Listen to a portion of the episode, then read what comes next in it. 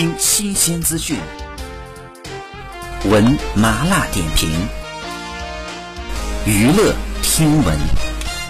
三月四号，根据台湾媒体报道，上周日赵元同亲自开车载暧昧对象林以杰前往一家餐厅。抵达目的地后，二人快速下车，并肩步入餐厅与友人聚餐。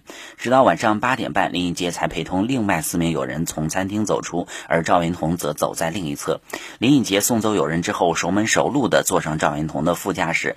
根据台媒透露，赵元同进入女方住所之后，座驾一直没有开走，恋情似乎有了新的进展。对于是否有新恋情，赵元同表示。仅是朋友聚餐，不愿多谈，没有承认，也没有否认。记者致电梁静茹问及近况，梁静茹闭口不谈前夫。据悉，二零一九年十二月的时候，情歌天后梁静茹和赵元同签字离婚，正式结束了两人九年的婚姻。梁静茹和赵元同于二零一零年结婚，两人婚内育有儿子赵一晨。虽然两人维系了九年的婚姻，却没能熬过七年之痒。